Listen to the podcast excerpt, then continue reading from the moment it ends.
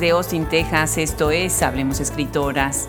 Yo soy Adriana Pacheco y me da muchísimo gusto recibir el día de hoy en este micrófono a una escritora más de este mes que hemos dedicado a Chile, Alejandra del Río Loján. Nacida en Santiago en diciembre de 1972, ella es poeta, educadora, docente y terapeuta.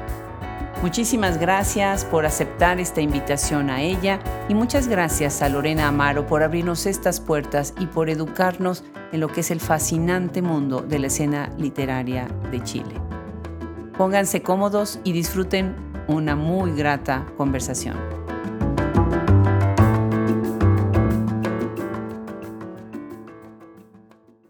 Hija de madre alemana y padre chileno, el día de hoy los voy a dejar sorprendidos, sorprendidos con la obra de Alejandra del Río Loján. Y de verdad que qué gusto haber tenido esta iniciativa de dedicar el mes de diciembre al talento de las escritoras chilenas, porque yo me he dado un festín, textual un festín con las obras de todas y cada una de ellas. Hoy de verdad les va a encantar escuchar a un personaje que tiene muchas facetas, no nada más es escritora, también es terapeuta, también es docente y tiene una poesía poderosísima. Muchísimas gracias Alejandra por sumarte a Hablemos Escritoras. Encantada, estoy muy feliz de estar aquí. Pues, ¿en dónde nos estás escuchando ahora? Estoy en, estoy en Santiago, estoy en mi casa en Recoleta, eh, vivo en Recoleta.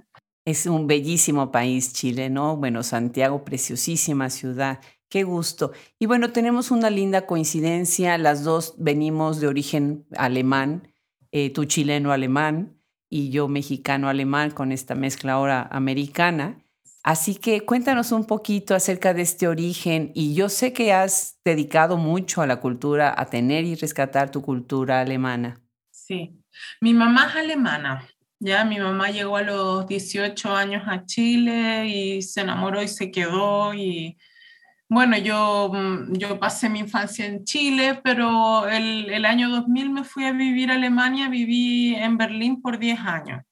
Así que fue una excelente experiencia y siempre yo ya sabía el alemán, pero otra cosa es vivirlo, trabajarlo, estudiar en Alemania y al final la lengua también es un poco la patria o el, espacio como social que podemos eh, compartir. O sea, eh, yo fui educada por mi mamá y tengo mucha, mucho de alemán en mí, pero no lo conocía porque no había vivido.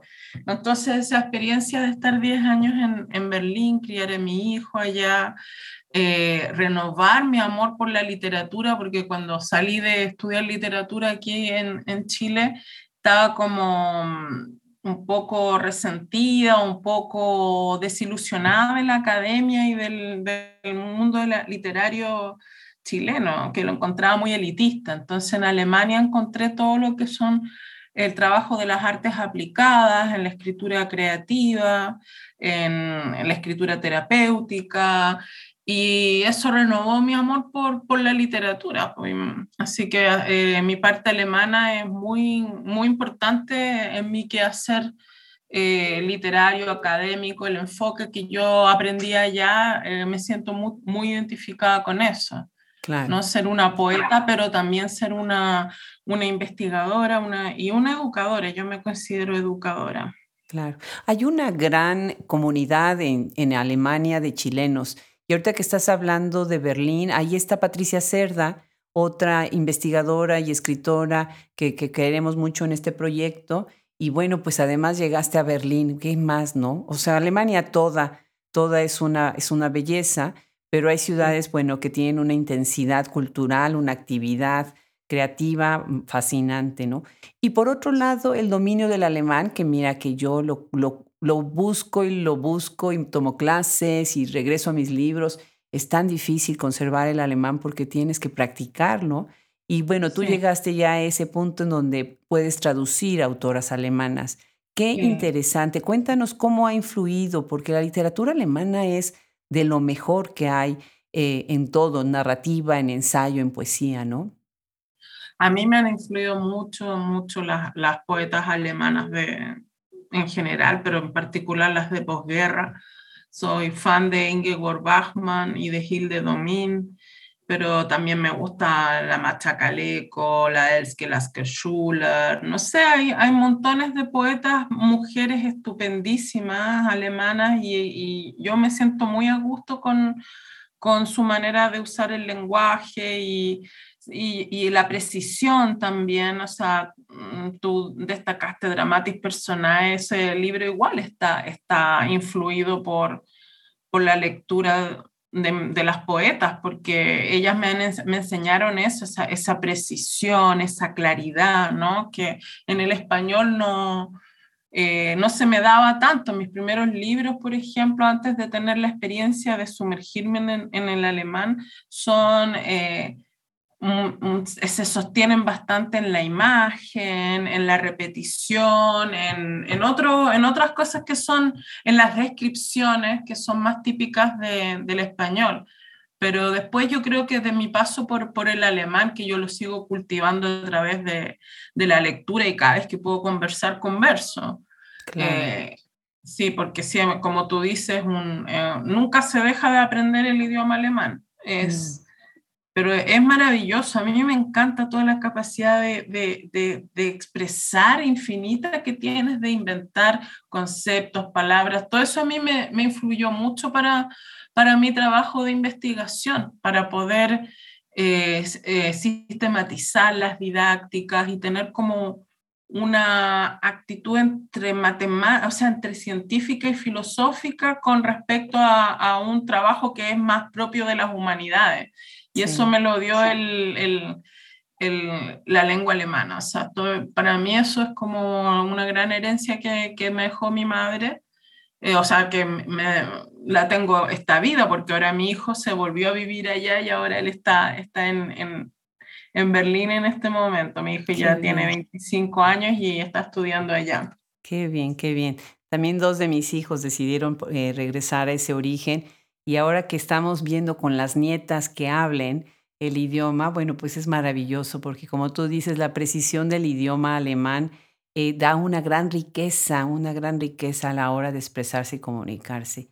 Bueno, por otro lado, eres docente y pues yo sé que tú has trabajado no solamente en la cuestión urbana o corurbana, sino también en otras áreas de, de, lo que es Chile, ¿verdad? Platícanos un poco sobre ese perfil tuyo. Sí.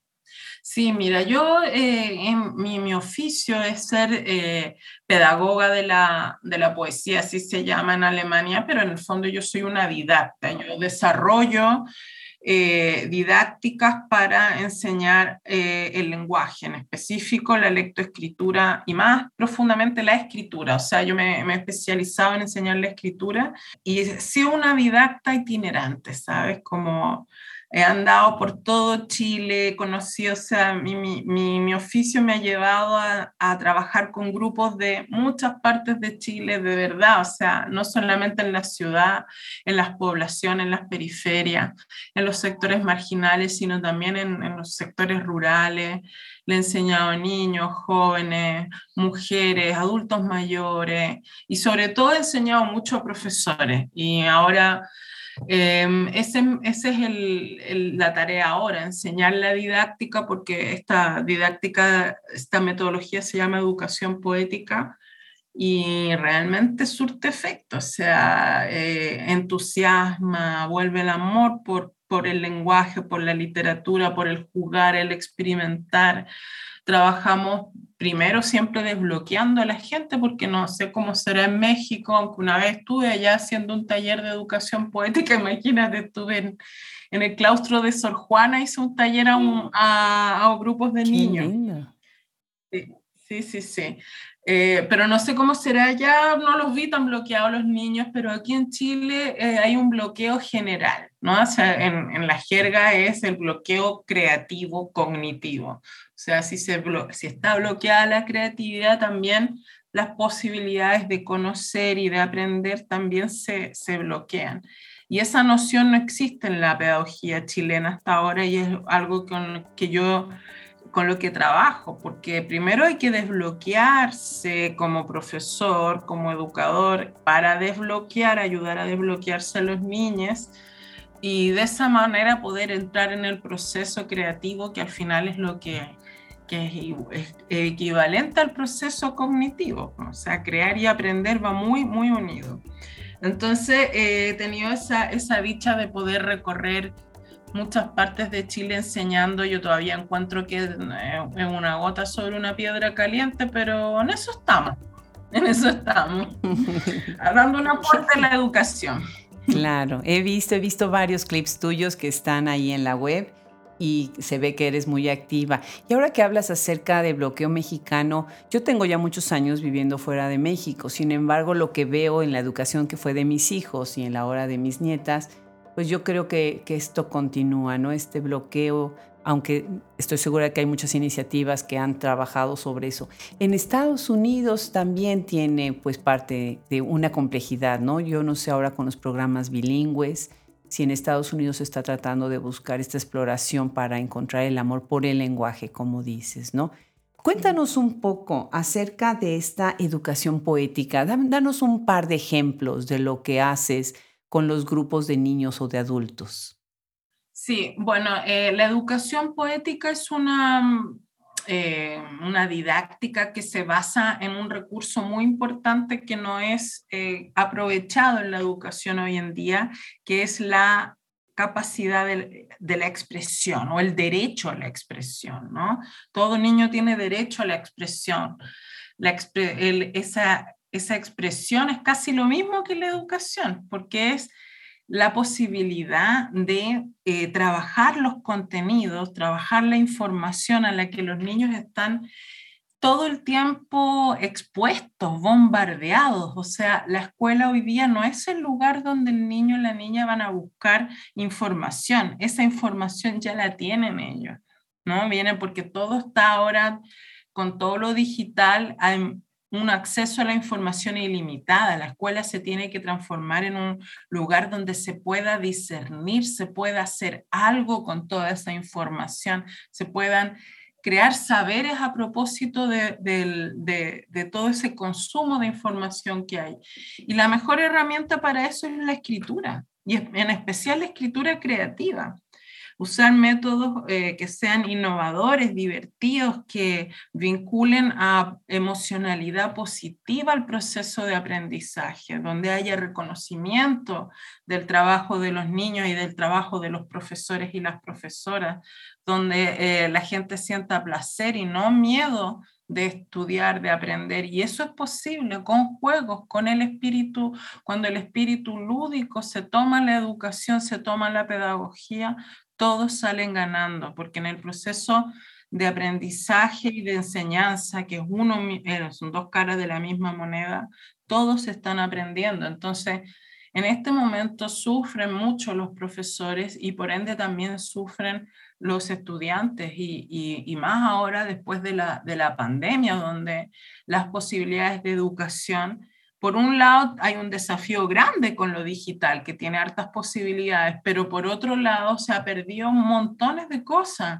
¿no? En, en, interacción con los otros, en presencia, en, en muchas cuestiones que se, que se pierden con, con, lo digital. Y una de las cosas que más se pierden es el, el cuerpo. O sea, el, lo digital borra el cuerpo. Pero ¿qué?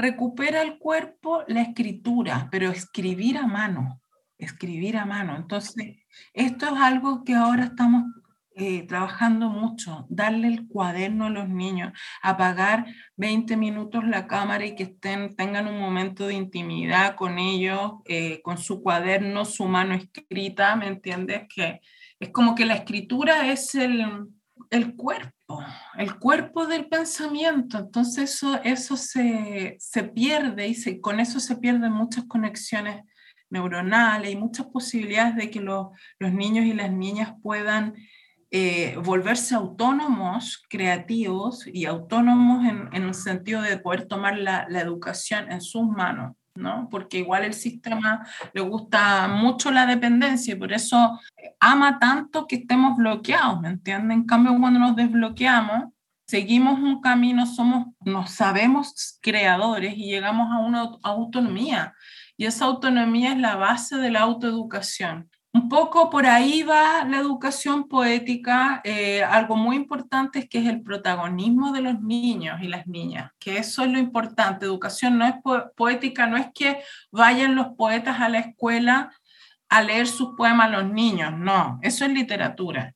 La educación poética es que vayan los poetas a las escuelas y le enseñen o estén acompañando a los niños a escribir en ese proceso, a transformarse en creadores en la idea que la poesía es un, como decía Zambrano, es, una forma de conocimiento. Entonces, ¿cómo hacemos que esa forma de conocimiento la podamos usar todos?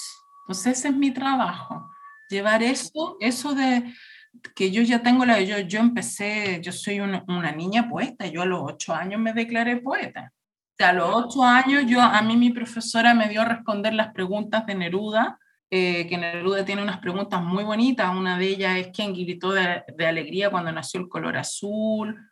O la otra es si todos los ríos son dulces, ¿de dónde saca sal el mar? ¿Cachai? Así unas preguntas muy, muy locas y yo les respondí de niña y aluciné. Me encantó.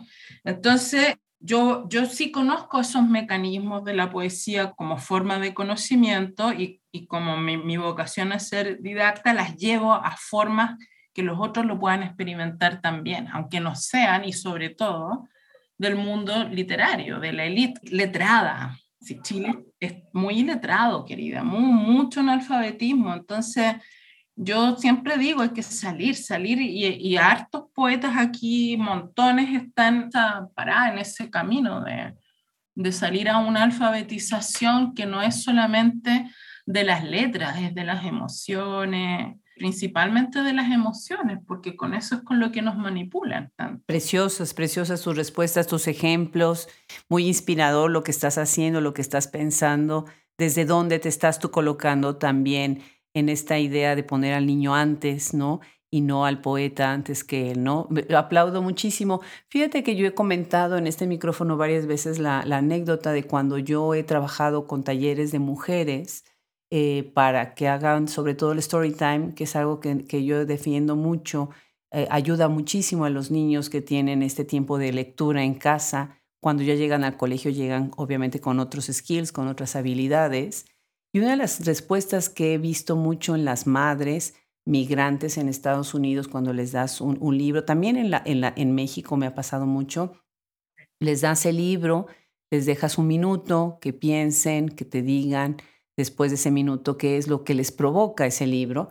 Y muchas de ellas han contestado vergüenza o miedo o parálisis porque el adulto mismo está condicionado, estamos condicionados a que la lectura, como tú dices, es algo de la élite y además con los años pues dejan de leer, ¿no? Definitivo. Así que aplaudo muchísimo esto que estás haciendo.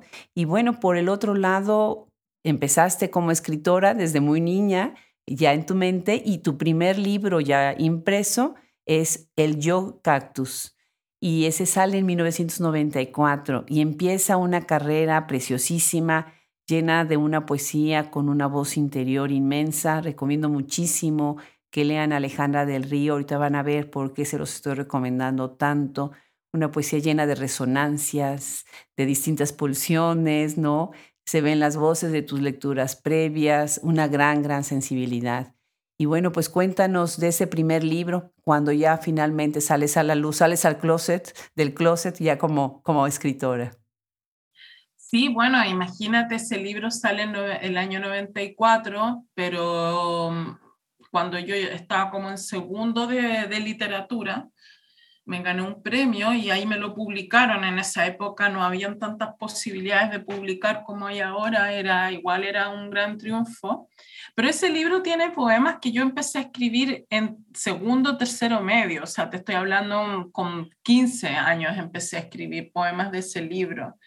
Y también sé todo eso que tú dices, las lecturas, claro, porque está totalmente influida por mi estudio de la literatura, de los griegos, de, lo, de, de la literatura medieval, de todas las monjas que me fascinó leerlas y eh, entonces eh, siempre he vivido la, la, literatura como de una manera muy viva, así como decía Gabriela Mistral, que la lectura se te haga carne. A mí realmente se me hizo carne siempre lo, las voces, sobre todo, me sentía yo que me, habitaban. Entonces, las voces eh, salían mezcladas con mi voz, no sé, algo así.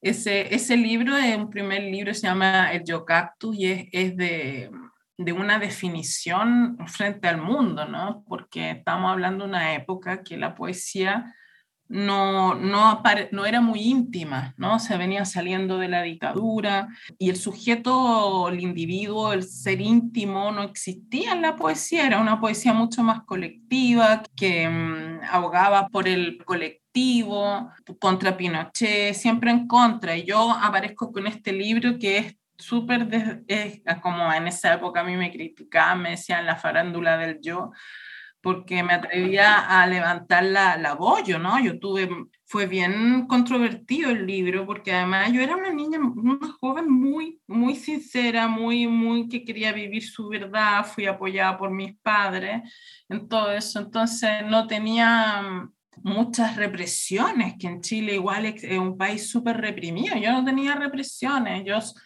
no tenía represiones, pero eh, tenía la posibilidad de usar el lenguaje y de expresar mucho que era difícil de expresar a través de todas las, imágenes, de, a través del, trabajo de la imagen. Yo creo que ese libro, muy de, de la imagen, el Yo Cactus y y del sonido, que eso es una característica en mi poesía, o sea, para mí el, el poema vive en el aire y se tiene que escuchar bien en, en, el aire, y me gusta cuando viene un lector y me dice, leo tus poemas y es como si tú me estuvieras recitando, o sea, eso es, para mí es como la gloria si alguien me dice eso, que siente mi voz como, porque eso es lo que me gustaría lograr, que la voz, y, y es un tema en mi poesía, por el tema de la voz, Ahí no sé si, por ejemplo, en el Dramatis Personae, el último, el último poema que se llama Dramatis Personae es como la clave del libro y que es como el nacimiento de la voz.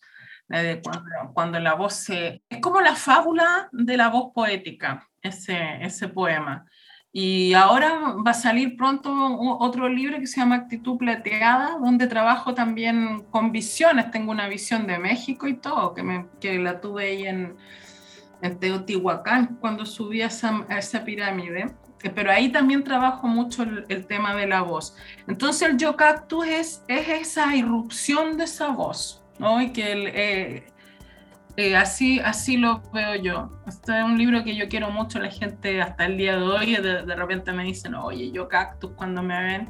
Y creo que la importancia de ese libro es eso, es como volver a, a que existiera el sujeto íntimo en la poesía chilena, que no, exist, no estaba tan en ese momento, o sea, ten en cuenta, por ejemplo, yo, yo soy hija de, de padres que intentaron ser escritores, mi mamá era una poeta eh, mi mamá alemana, súper linda, subjetiva, preciosos, pero ella dejó de escribir porque sentía que, que eran burgueses sus poemas, que no servían para la, la lucha social y toda la... Y de esa, de esta, estamos hablando de los años 60, 70. Entonces, eso era muy de moda, era la moda en la poesía, y ya desde...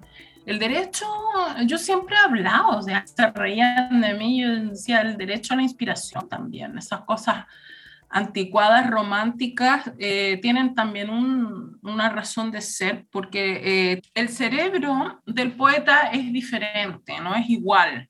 Y, tampoco todas existen divergencias cerebrales, neuronales, por así decirlo, que todos pensamos distinto, no, no hay solamente una forma de, de pensar. Claro, esta escritura que viene más de la pulsión y viene menos de la referencialidad, ¿no? Que también es muy válido. Y por otro lado, tienes este libro escrito en braille, que en braille o braille, como lo llamen, eh, que se me hace muy interesante, ¿no? O sea, lo que tú quieres ahí es que la poesía se toque, no nada más se vea, ¿no? Un libro precioso y original. ¿Cómo fue el proceso? ¿Cómo se te ocurre este libro? Sí.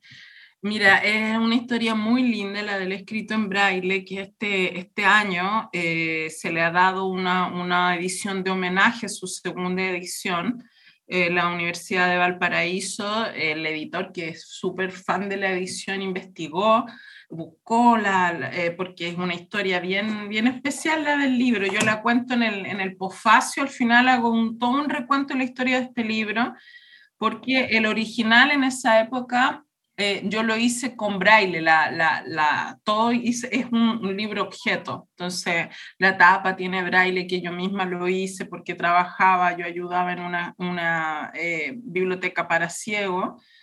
Eh, ese libro lo escribí en el año 95, alrededor, por ahí lo empecé a escribir, entre 95, 96, 97, cuando estaba embarazada. ¿Ya? Entonces es muy especial eso, porque eso no es un dato menor, porque eh, es un libro que es, es, bien críptico, no sé si, eh, me imagino que tú lo leíste, es bien oscuro en un sentido que hay que leerlo muchas veces para entender, ¿no? Es, es, es un lenguaje parecido a las, a, a las profecías y tiene mucho de profecía.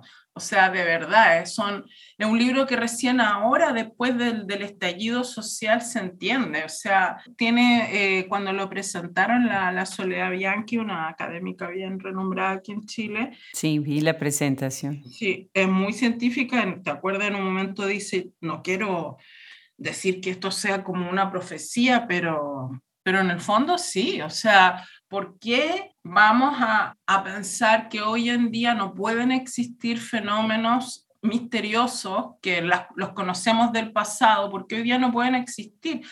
A lo mejor no los entendemos, pero la poesía, al ser una forma de conocimiento que tal vez escapa para mucha gente del, del entendimiento racional, cómo se produce, pero es, existe, existió en el pasado, ¿por qué no va a existir hoy día? ¿ya? Y tampoco eso te hace así ser como yo así lo veo, como algo así como ya, no sé, por el bicho más raro del universo. No, todas las personas tienen una inspiración, pueden inspirarse, todos pueden vincularse con planos de sabiduría, así como se vinculan con planos de, de violencia, planos de horror, que están en la imaginación del ser humano y que tentamos bombardeado de películas, de cuestiones de todo desde ese punto de vista, ¿por qué no? También podemos vincularnos eh, desde la imaginación con esos planos que también son parte del ser humano. Entonces, por ejemplo, la inspiración. Es, es para mí es un derecho humano, no es un don de que alguien lo tiene, un genio.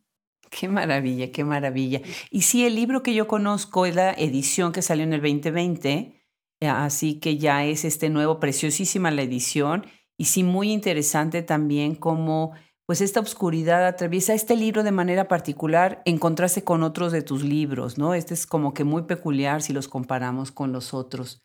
Ahorita que estás hablando tanto de la sonoridad y de lo importante que es para ti el sonido, pienso también en este video en donde tú estás tocando un tambor y estás eh, leyendo al mismo tiempo, estás eh, dando todo tu poema en ese momento. Pensé en recientemente en noviembre que dedicamos a escritoras mexicanas. Tuvimos a Carla Fessler y a Rocío Cerón y ellas dos también hablan acerca de esta corporalidad de la poesía. Se suma esta idea Mónica Nepote con esta cuestión del performance. Y bueno, todas coinciden en que, bueno, si el origen de la civilización empezó con estas percusiones, ¿sí? que después dieron un ritmo, dieron el habla, y el habla misma tiene este ritmo y regresa al ritmo continuamente, ¿no? O sea, no es lo mismo escuchar a una alemana o a una mexicana o a una chilena en la manera en que percusiona su idioma, ¿no? Cuéntanos un poco de esta visión tuya y de cómo dialoga tu poesía con la música. Sí, muy buena pregunta. Yo creo que eh, lo que te decía antes, la, el poema vive en el aire tiene una, una existencia que, es, que está en el aire, ¿no? para mí. Y siempre tiene que ver con, con el ritmo, con la música, con algo que se dice la oreja. Yo cuando estoy trabajando con, con grupos de niñas, siempre estoy observando. Lo que más como educadora hago es observar. Y de repente descubro a un niño en un grupo de 30, un niño que tiene algo que decimos aquí en Chile, tiene oreja. ¿Ah? Tiene oreja. ¿Qué significa eso? Que le salen solitas las rimas. Siempre le salen solitas las rimas al, niño que, que, que tiene oreja y que yo le llamo es un poeta innato. La poesía puede ser innata y puede ser enseñada y aprendida, ¿no? Frente a la pregunta que muchas veces se, se hace el mundo intelectual, ¿se puede enseñar a escribir? Sí y no. Existen niños y eso es así, es uno en 30, por algo así, que tiene una, una, inclinación innata hacia el lenguaje poético y a expresarse con, en forma de poesía y que tienen hasta la, todos los clichés, ¿no? Así es increíble, es divertido verlo. Yo es que te recomiendo, yo estoy empezando a sacar ahora mis crónicas pedagógicas en un diario que se llama El Carajo, es un diario carajo literario, salen en internet y ahí yo tengo las crónicas y en una de esas cuento esta historia de este niño que era uno, eran dos hermanitos poetas, uno era del éxtasis y el otro era del artificio. Eran, eran todos los clichés de los poetas, eran impresionantes. sí, y, y entonces es posible enseñar la poesía, pero a la vez también puede haber algo innato y esto innato es la música en la música. Ese, todas las, chiquillas que a todo esto, la Rocío Cerón, la conozco, eh, la considero una excelente poeta, me encanta, yo eh, me he sentido muy inspirada por ella también, por su trabajo. El trabajo que yo hago es más, siempre me gusta algo más pretécnico, algo como antes de... Eh, me gusta que el trabajo tenga aura, no sé, por eso le tengo un poco de desconfianza a la, a la parte electrónica, que, que encuentro el efecto es fantástico, al final el efecto es lo que cuenta, pero a mí me gusta trabajar con la voz así como cruda y con el, con el tambor. Me gusta eso como de, de despojo también. Entonces, no, no, no llevarlo tanto a la, a, la eh, reproductibilidad que se pueda reproducir. O sea, está ese video donde para el lanzamiento de mi, de mi libro yo lo tuve que hacer, pero en realidad si, si hubiéramos podido hacer el, el, el, lanzamiento en presencial, lo hubiera hecho presencial y sin que hagan un video. ¿cachai? Me gusta como eso que sea único, que sea irrepetible. Eso me gusta. Eso, esa es la diferencia que yo tengo un poco con, con las poetas experimentales, electrónicas, que me encanta lo que lo, conozco, el trabajo de Rocío Cerón. Qué bien, qué bien. De las que nombraste. Claro, como dicen en México, ¿no? Cada quien agarra el toro con, por los cuernos de distinta manera, ¿no? Genial. Voy a dar un brinco en tus libros. Primero me voy a ir a uno más reciente y después regresaremos a Dramatis Personae. Eh, voy a comentar ahorita sobre tú, Calas. Ese fue publicado en el 2021 es una antología que se divide en, estoy leyendo ahorita estas secciones, anhelo, presencia, ausencia, corte. Y bueno, todo es como un mantra, eh, la repetición que sirve como un conjuro, siento yo. Tú misma dices en el epílogo, el amor y los poemas que aquí se conjuran invocan espacios que nos sacan de la violencia cotidiana, de sus fracturas y roturas. Pero también se trata de muchos amores, de muchas maneras de hablar, de muchas maneras de amar, de muchas maneras de hablar del amor. Y bueno, me gustaría para hacer un comentario sobre este libro, si nos lees un, fragmento. Ya, sí, por supuesto. Voy a leer primero el poema Llave de tu nombre.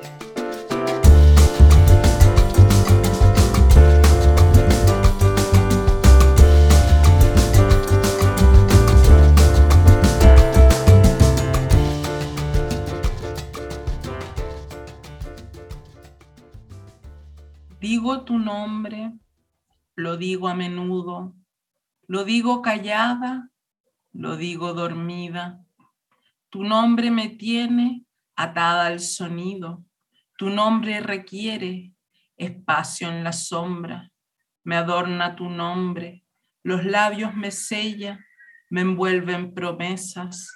Tu nombre que digo, que digo a menudo, que digo callada digo dormida. Bueno, ese, este libro es, un, es un, una antología, ¿ya? Hay poemas de todos mis libros y algunos inéditos. Y este poema, Llave de tu nombre, es de mi libro Llaves del Pensamiento Cautivo. ¿no? Es de, ese libro. Y ahora voy a leer uno que es inédito eh, y que se llama Adiós. Hoy te fuiste lejos y quizás qué de mí te llevaste. Hoy te fuiste y quizás cuál de ti me dejaste. Te fuiste y quizás cuándo de mí te alejaste. Fuiste, quizás dónde fue que quedaste. Bueno, pues yo primero te tengo que hacer una confesión. Le tuve que declarar mi amor a mi marido con tu poema Llave de tu nombre, porque me fascinó.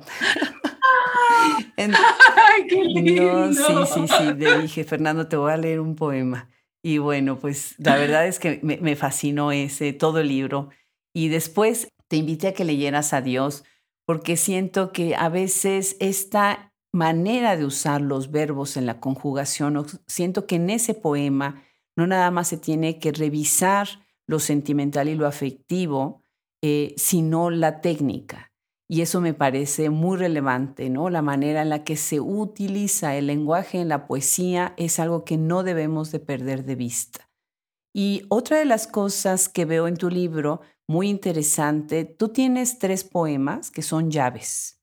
Llave de tu nombre, que como dices es de llaves del pensamiento cautivo, después llave para decir adiós a los martirios y después llave del corazón.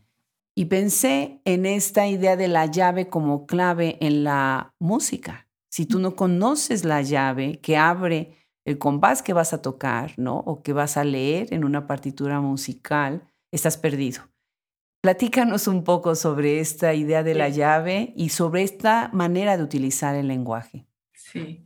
Oye, me, me encanta la, la, interpretación que hiciste de la llave. Justamente eso es. O sea, eh, estos poemas que son llaves del pensamiento cautivo, yo los, los escribí en Alemania, cuando vivía en, en Alemania. Alrededor de los empecé a escribir del año 2011, 2012, por ahí, en un tiempo en que yo tuve mis primeros como crisis espirituales ¿ya? Y yo, yo tuve una crisis espiritual muy fuerte que yo tuve una visión, ¿ya? Tuve una visión donde a mí me decían el apodo de Dios, los maestros, ¿ya? Entonces yo desperté y el apodo de Dios es Yotro. Yo sé que es medio raro y todo, yo sé que es raro, pero es Yotro. O sea, y ahí yo escribí un poema que se llama Dios es el Yotro, que es un poema donde se funde eh, la espiritualidad y la materialidad. Es como muy, muy filosófico en ese sentido. Y de ahí yo empecé a tener como esa presencia espiritual en mi vida de un, de un ser superior que yo lo, lo, lo, llamaba Yotro, ¿ya? Yotro, el Yotro. Y el Yotro empezó por un periodo de tiempo como a, a darme llaves, que eran como de cosas que yo no entendía, que no sabía, que, eran, que, que permanecían como obtusas frente a mi conciencia, que no, no me podía abrir a ella. Por ejemplo, el corazón no me podía abrir a eso. Entonces, en todo ese periodo fue muy lindo y que esto, ese libro es un libro como bien calladito, porque es como de una voz así bien, bien del silencio, de las llaves del pensamiento cautivo.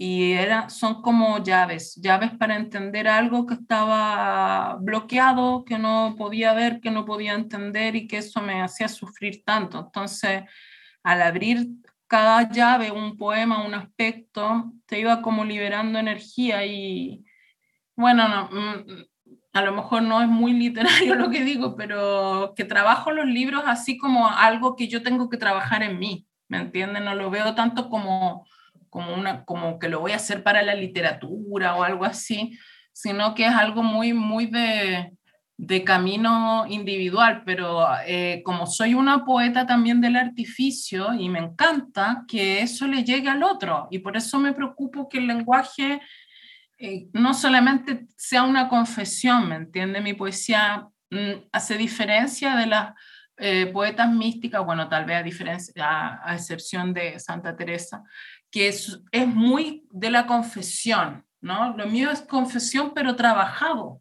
entonces, eh, es, trabajado con el lenguaje, con el artificio para que, para que llegue al otro. Y por eso usé esa figura de la llave, justamente por lo que tú dices, porque cuando tienes la llave entiendes, comprendes. Claro, claro. Y bueno, el otro libro que me ha acompañado, y de verdad yo creo que es un libro que voy a, a leer varias veces, es Dramatis Personae. Además de, la gran fascinación que siempre he tenido por todo lo que es la, cuestión mitológica, las lecturas de los griegos, los clásicos, eh, el libro tiene muchísimas otras aristas muy interesantes. Esta idea, por ejemplo, del tiempo inexistente y atemporal, ¿no?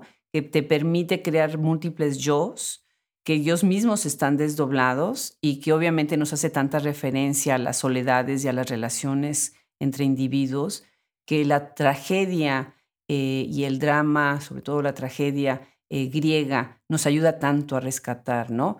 Me imagino que este libro fue un proceso largo, está publicado en 2018, pero se ve que es un libro trabajado por mucho tiempo. Cuéntanos un poco de Dramatis Personae. Sí, es un libro que tiene carne de tiempo, como diría Tellier. sí, es un, es un libro mm, eh, que empecé a trabajar cuando recién nació mi hijo. El primer poema que escribí es La Sibila. Me acuerdo que, que igual yo fui mamá súper joven, ya ahora voy a dar algo del contexto, entonces era muy joven y me desesperaba la cuestión de, de pensar que tenía que, que relegar hartas cosas para poder ser mamá que yo lo quería hacer, ¿no? Siempre está como el conflicto de Silvia Plath, por así decir, que todas las mujeres escritoras lo entendemos, las que han sido mamá. Y yo me, me habían regalado un diccionario de mitos, entonces era como que yo daba pechuga y leía los mitos. Y, me empezaba a imaginar el lado B de, la, de, los mitos. Y decía, un, un, libro que sea el lado B, contado no por el héroe, sino por, por, por, las que nunca aparecen tanto. Entonces empecé a tomar La Sibila, que eh, es y después escribí el, el, que me encanta, que lo encuentro un muy buen poema, en verdad, porque es, casi una novela, es como una novela en verso, una novela, no sé. El Pasífae, la mamá del Minotauro, ¿no? Entonces, para escribir ese, ese poema, yo investigué muchos eh, textos que ya habían sobre el Minotauro y me di cuenta que nadie eh, había abordado el punto de vista de la madre del Minotauro, la madre del monstruo. Qué interesante. Sí, y, y, así, y bueno, eh, ese libro son, yo siempre digo que es como, como una manera de mostrarse, pero en, un, en una figura literaria, ¿no? en un personaje literario que eh, en, tu, en tu imaginación, en tu cabeza, en tu experiencia, se va a mezclar con lo tuyo, con tu biografía, tu entendimiento de ese personaje. O sea, por ejemplo, no sé, pues Penélope es mi Penélope, como yo viviría eso de, de, de, la nostalgia y de estar esperando a alguien. O, o, Brunilda, ¿cachai? Un personaje de la, de la mitología alemana que me encanta. ¿Qué tengo yo de Brunilda?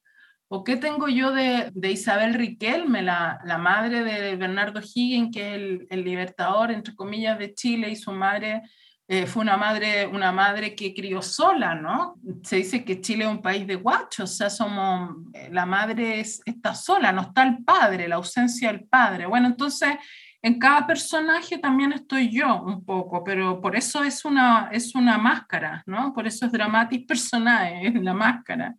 Detrás de la máscara está la persona, pero de nuevo el artificio. ¿No? Que, que pueda llegar al otro sí, sí, eh, con una, una, buena factura. Yo ese libro lo corregí mucho, mucho, lo trabajé. Cada poema está súper masticado como tiene que ser la poesía. Eh, para mí, es, para mí sí la, la, la, quería escribir un libro que fuera así atemporal. Sí, sí, sí, lo creo.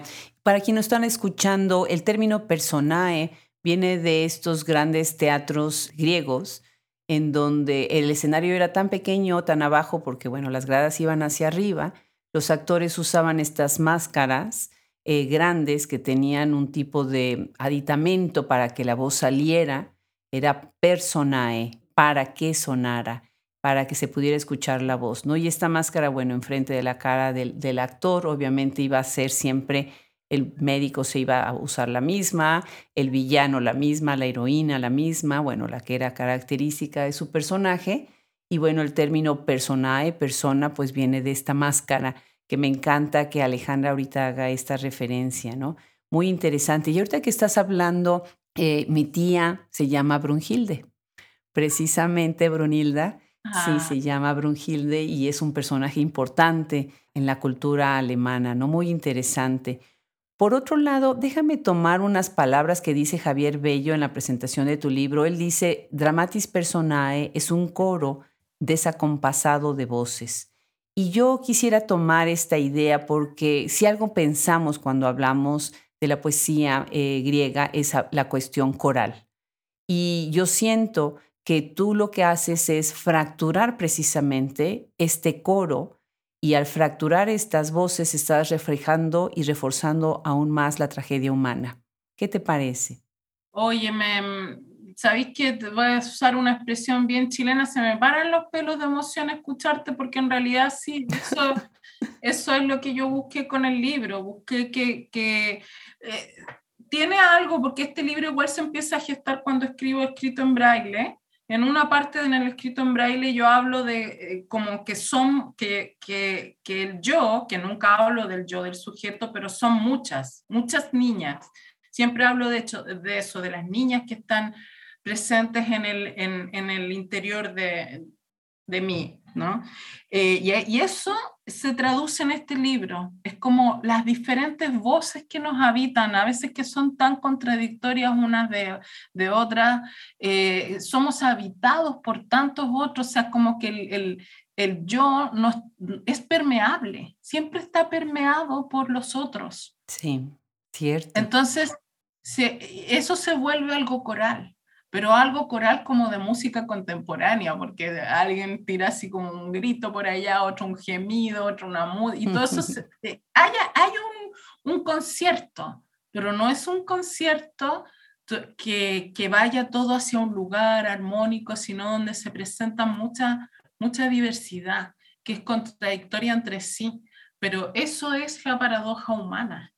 Eso es la paradoja. Bueno, y ese, ese concepto, porque cada, cada libro me lleva a otro, eso de, de, la, de la humanidad, que como decían los aztecas era una, una flor, ¿no? La vida humana era una flor, un, un canto, flor y canto, eh, es, es algo terrible, es una paradoja. Y eso es lo que estoy ahora trabajando en Actitud Plateada, que, tiene, que va a salir ahora pronto, te lo voy a mandar cuando, cuando salga. Me va a encantar. Para que lo veas, porque si te gustó Dramati, vas a entender esta entonces cómo pasar de esta voz humana que se proyecta a través de una máscara hacia este otro, esta, esta aceptación de la naturaleza humana como una gran contradicción. Claro. Como un, un, un, un grupo coral desafinado, tal vez podríamos decir, o donde muchas voces están ahí presentes. Sí. Claro. Bueno, pues ahora voy a hacer un acto to de total egoísmo. Eh, te voy a pedir que leas Ariadna Calipso, porque bueno, yo me llamo Adriana y obviamente me dice mucho el nombre y me gustaría que a partir de esta lectura, bueno, se nos está acabando el tiempo, pero no quiero dejar de hablar de las voces femeninas que atraviesan este libro, ¿no? Penélope, la tejedora que espera, ¿no? Kedishtu, que me, me encantó, la mujer de fuego, eh, Cassandra, sacerdotisa, Jezabel, por supuesto, como seductora, ¿no? Y cómo estas mujeres enfrentan su destino o lo retan o al contrario cambian su rol. Muy interesante. ¿Quieres empezar con esta lectura de Ariadna Calipso para hablar de las, de las mujeres? Por supuesto.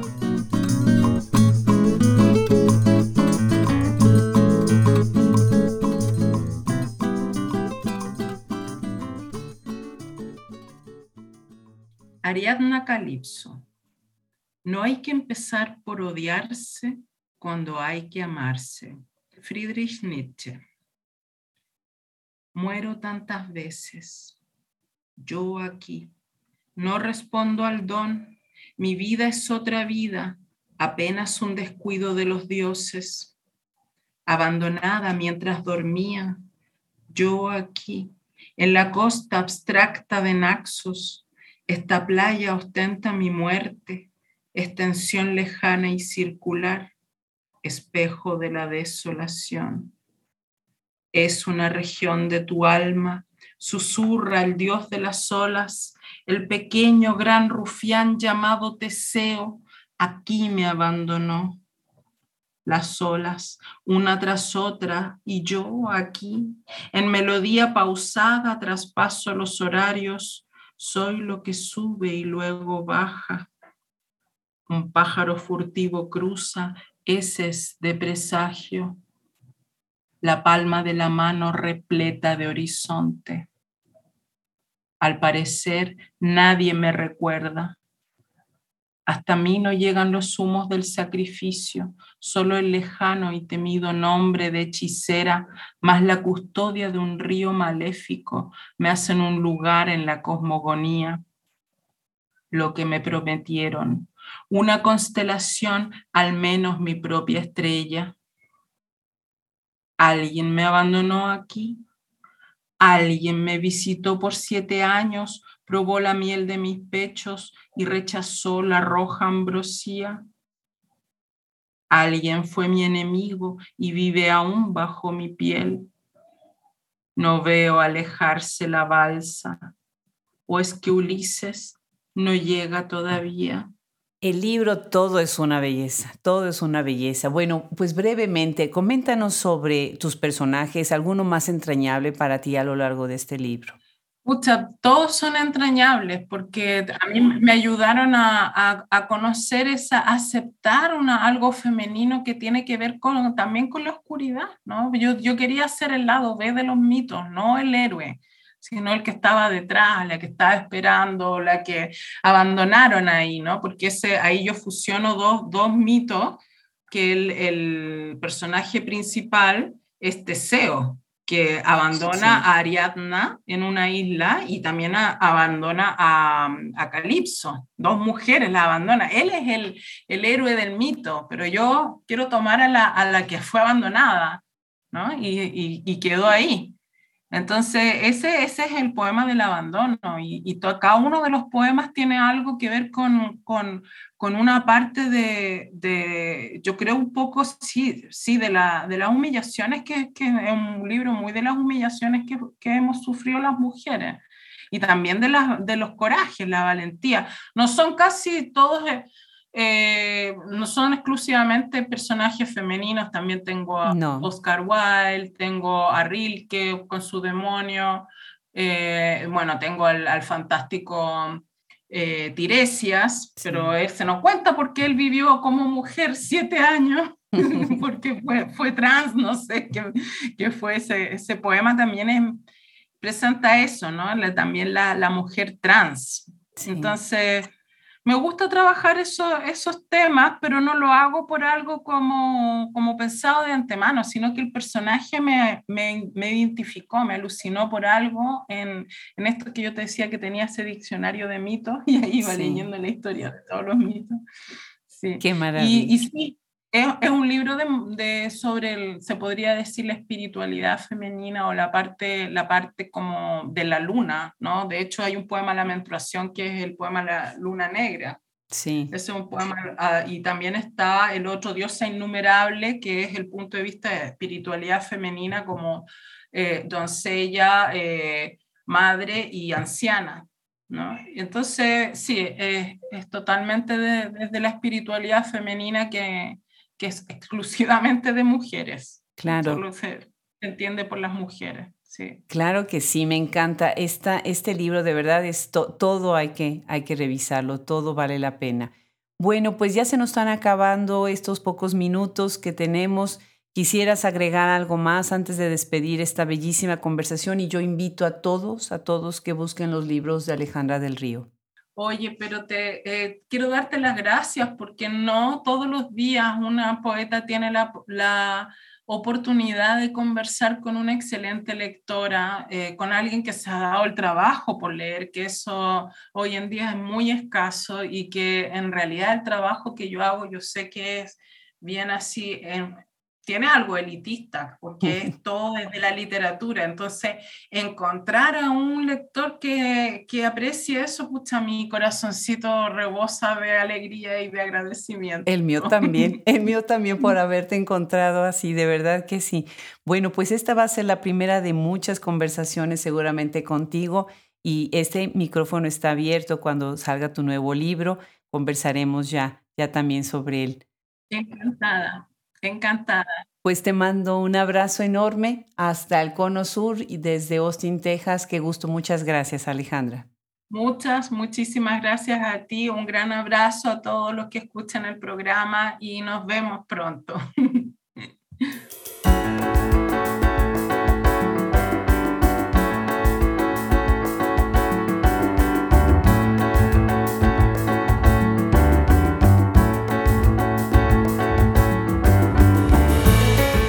Así nos despedimos una vez más de esta maravillosa aventura de conocer las letras de escritoras fascinantes. Muchísimas gracias a Alejandra del Río, muchísimas gracias a Lorena Amaro por este contacto tan maravilloso.